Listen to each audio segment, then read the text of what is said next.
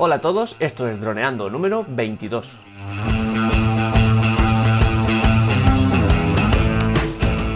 Bienvenidos a este viernes 29 de junio al podcast de temática dron en el que aprenderás a ganar dinero con tu dron. En el programa de hoy vamos a descubrir el dron de la semana, como ya estamos haciendo algunas semanas.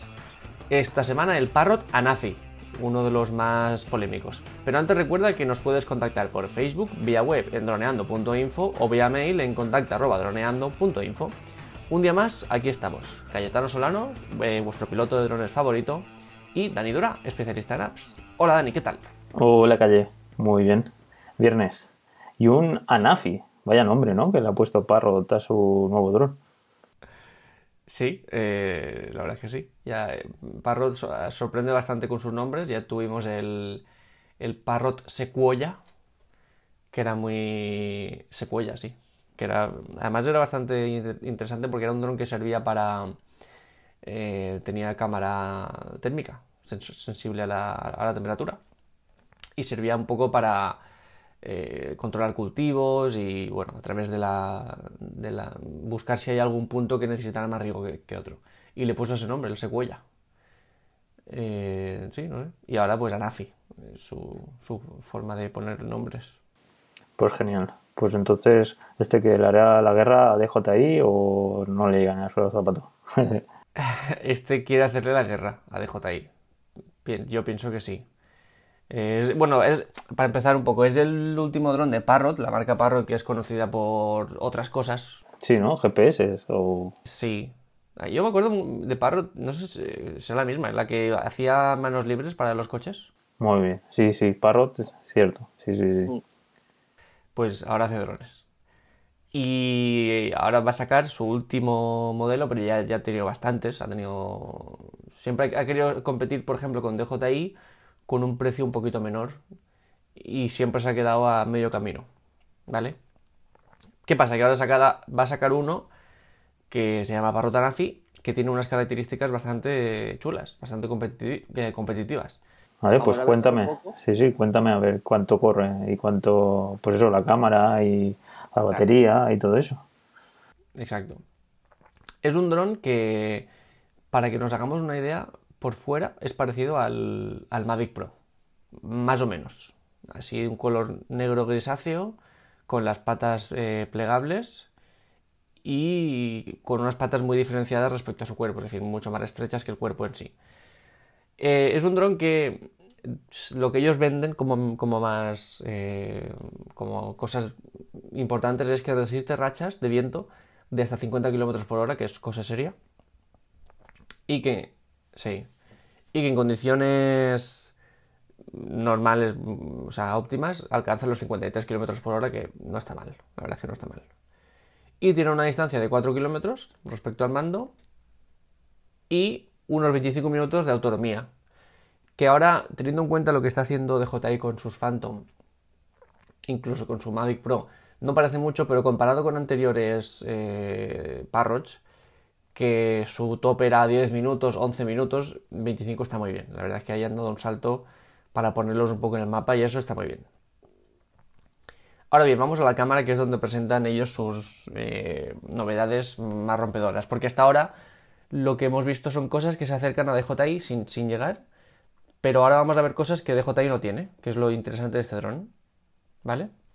Una de las cosas que tiene es el HDR. Eh, ¿Qué es el HDR?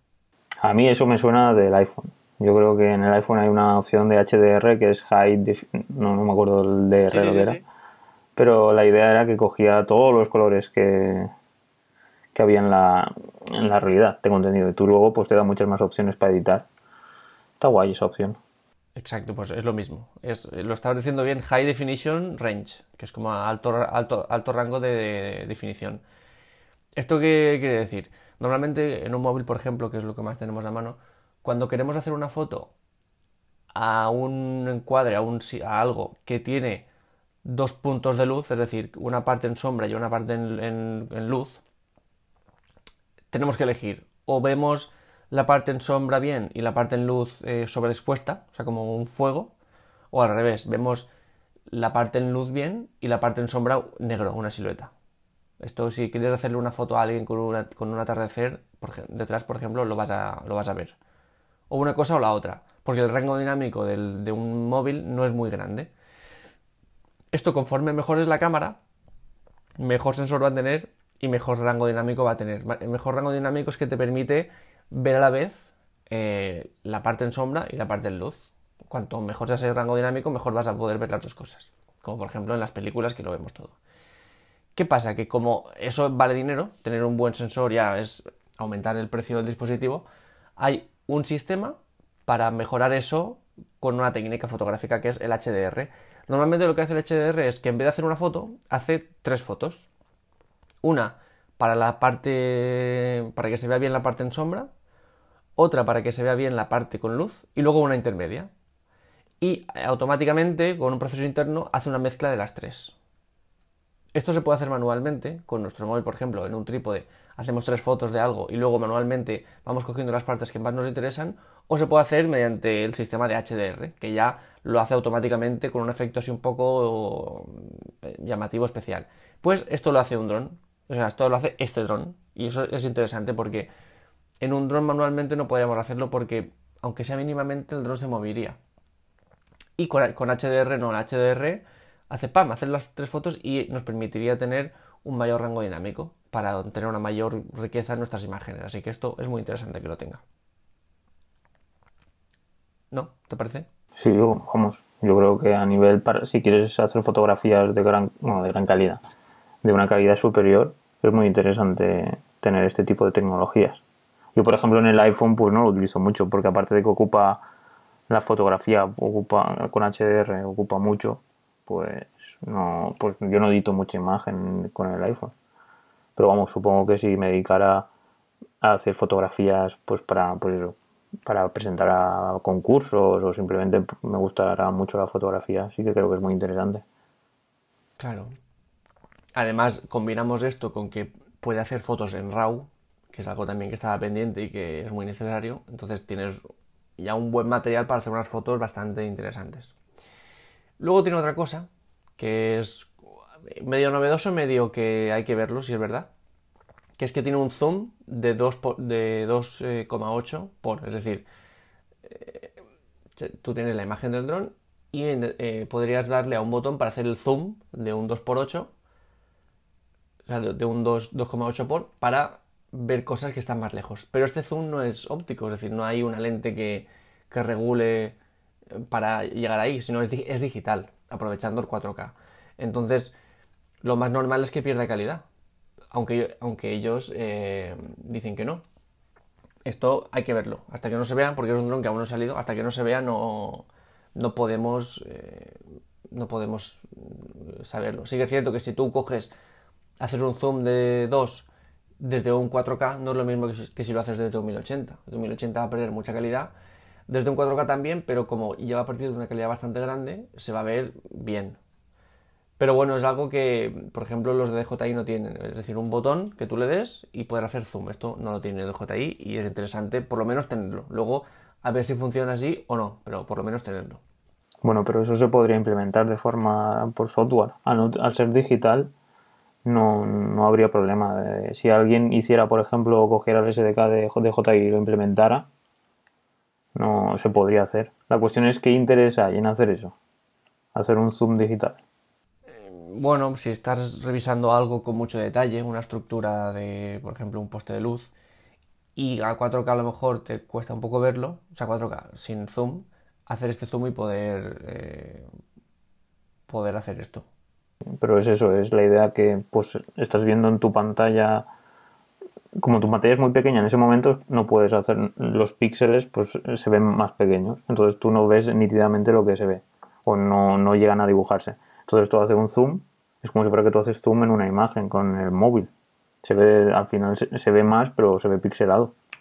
Si no, si no es óptico, si no hay zoom óptico, que es como bien tú has dicho, pues con lentes, de que hay ahí un motorcito que mueve lentes, una para atrás, otra para adelante y tal. Si no hay eso, todo lo demás es por software y es pues simplemente agrandar una imagen que sí se verá con más poder, existe la posibilidad de que puedas ver más pero no con más detalle no con más no es un zoom óptico normal entonces no sé yo Pero bueno, supongo que esto es marketing, ¿no? Has dicho que esto, este dron aún no ha salido.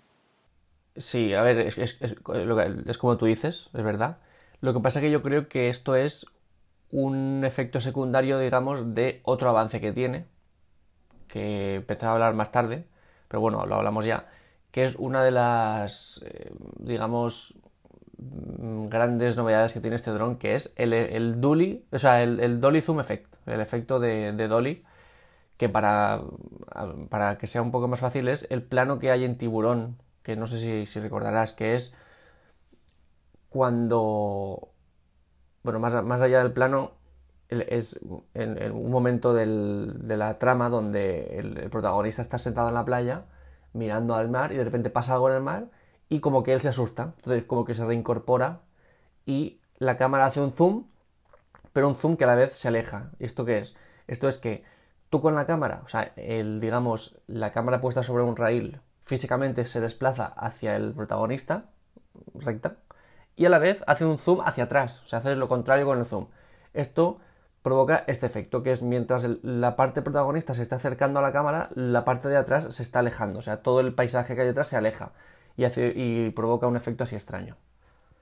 Entonces, este, este dron lo hace, digamos, sin, sin llevártelo a, postproducción, lo hace, tú le das a una opción y ya fija un objetivo y lo hace. Y han salido vídeos de prueba que, es, que sí que es cierto que lo hace y es, es un efecto curioso. Esto se puede hacer con cualquier dron en postproducción. Un día podemos explicarlo. O sea, una vez tú has grabado, te lo llevas a la postproducción y se puede hacer. Lo que no te permitía nadie era hacerlo en directo, mm, mm, digamos. Es decir, tú grabando, ya viendo cómo queda y viendo qué posibilidades tiene. Así que yo creo que como querían vender esto del Dolly Zoom Effect, mm, y para esto hace falta hacer zoom, de, de paso han dicho, bueno, pues también ponemos el zoom digital como novedad. Sí, sí, sí, está claro.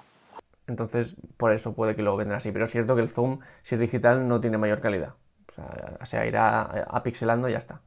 Pero bueno, como novedad, este Dolly Zoom Effect, que, mm, bueno, puede ser curioso. La verdad es que para, algún trabajo yo lo he gastado haciéndolo en postproducción, porque yo no tengo este dron. Y sí que queda curioso. Luego, lo que sí que realmente es una novedad, que para mí es el gran punto fuerte de este dron, es que la cámara así como en, casi todos los drones permite grabar hacia abajo sí, pero hacia arriba no, porque hacia arriba están las hélices, este permite grabar hacia arriba. Tiene un ángulo de 90 grados negativo y 90 grados positivo, porque la cámara se encuentra en la parte delantera del dron, entonces se puede, digamos, mirar hacia el cielo. Entonces esto es, una novedad sí que muy buena, porque eh, pues te permite, vamos, muchísimas posibilidades. Eh, tener el dron sobre una estructura, por ejemplo, para grabar un puente por debajo, que es una zona bastante inaccesible, pues este dron te lo permite. Esto abre un, camino de creatividad totalmente nuevo y la verdad es que tiene muchas posibilidades. Y creo que depende de cómo le funcione este dron, veremos esto más en otros drones o se dejará de ver pero vamos, la idea es muy buena. Poder eh, mirar hacia arriba, por decirlo de algún modo. Es algo que ya tuvo el, Karma, el dron de, GoPro, pero claro, el Karma tenía tantos problemas que esto se vio arrastrado por lo demás. Aquí mm, me parece una muy buena idea. Sí, es muy interesante, la verdad. Pero tengo una duda, para, claro, para grabar no, no, tiene, no se puede mover la cámara de a derecha e izquierda, por lo que estoy viendo en las imágenes, ¿no? Pero claro, es normal, giras el dron y ya está.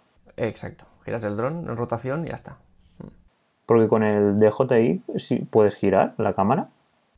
Con el Phantom no, ni con el Mavic Pro, ni con el Mavic Air, ni nada. Con el Inspire sí, pero con los otros no. Tienes que rotar el dron.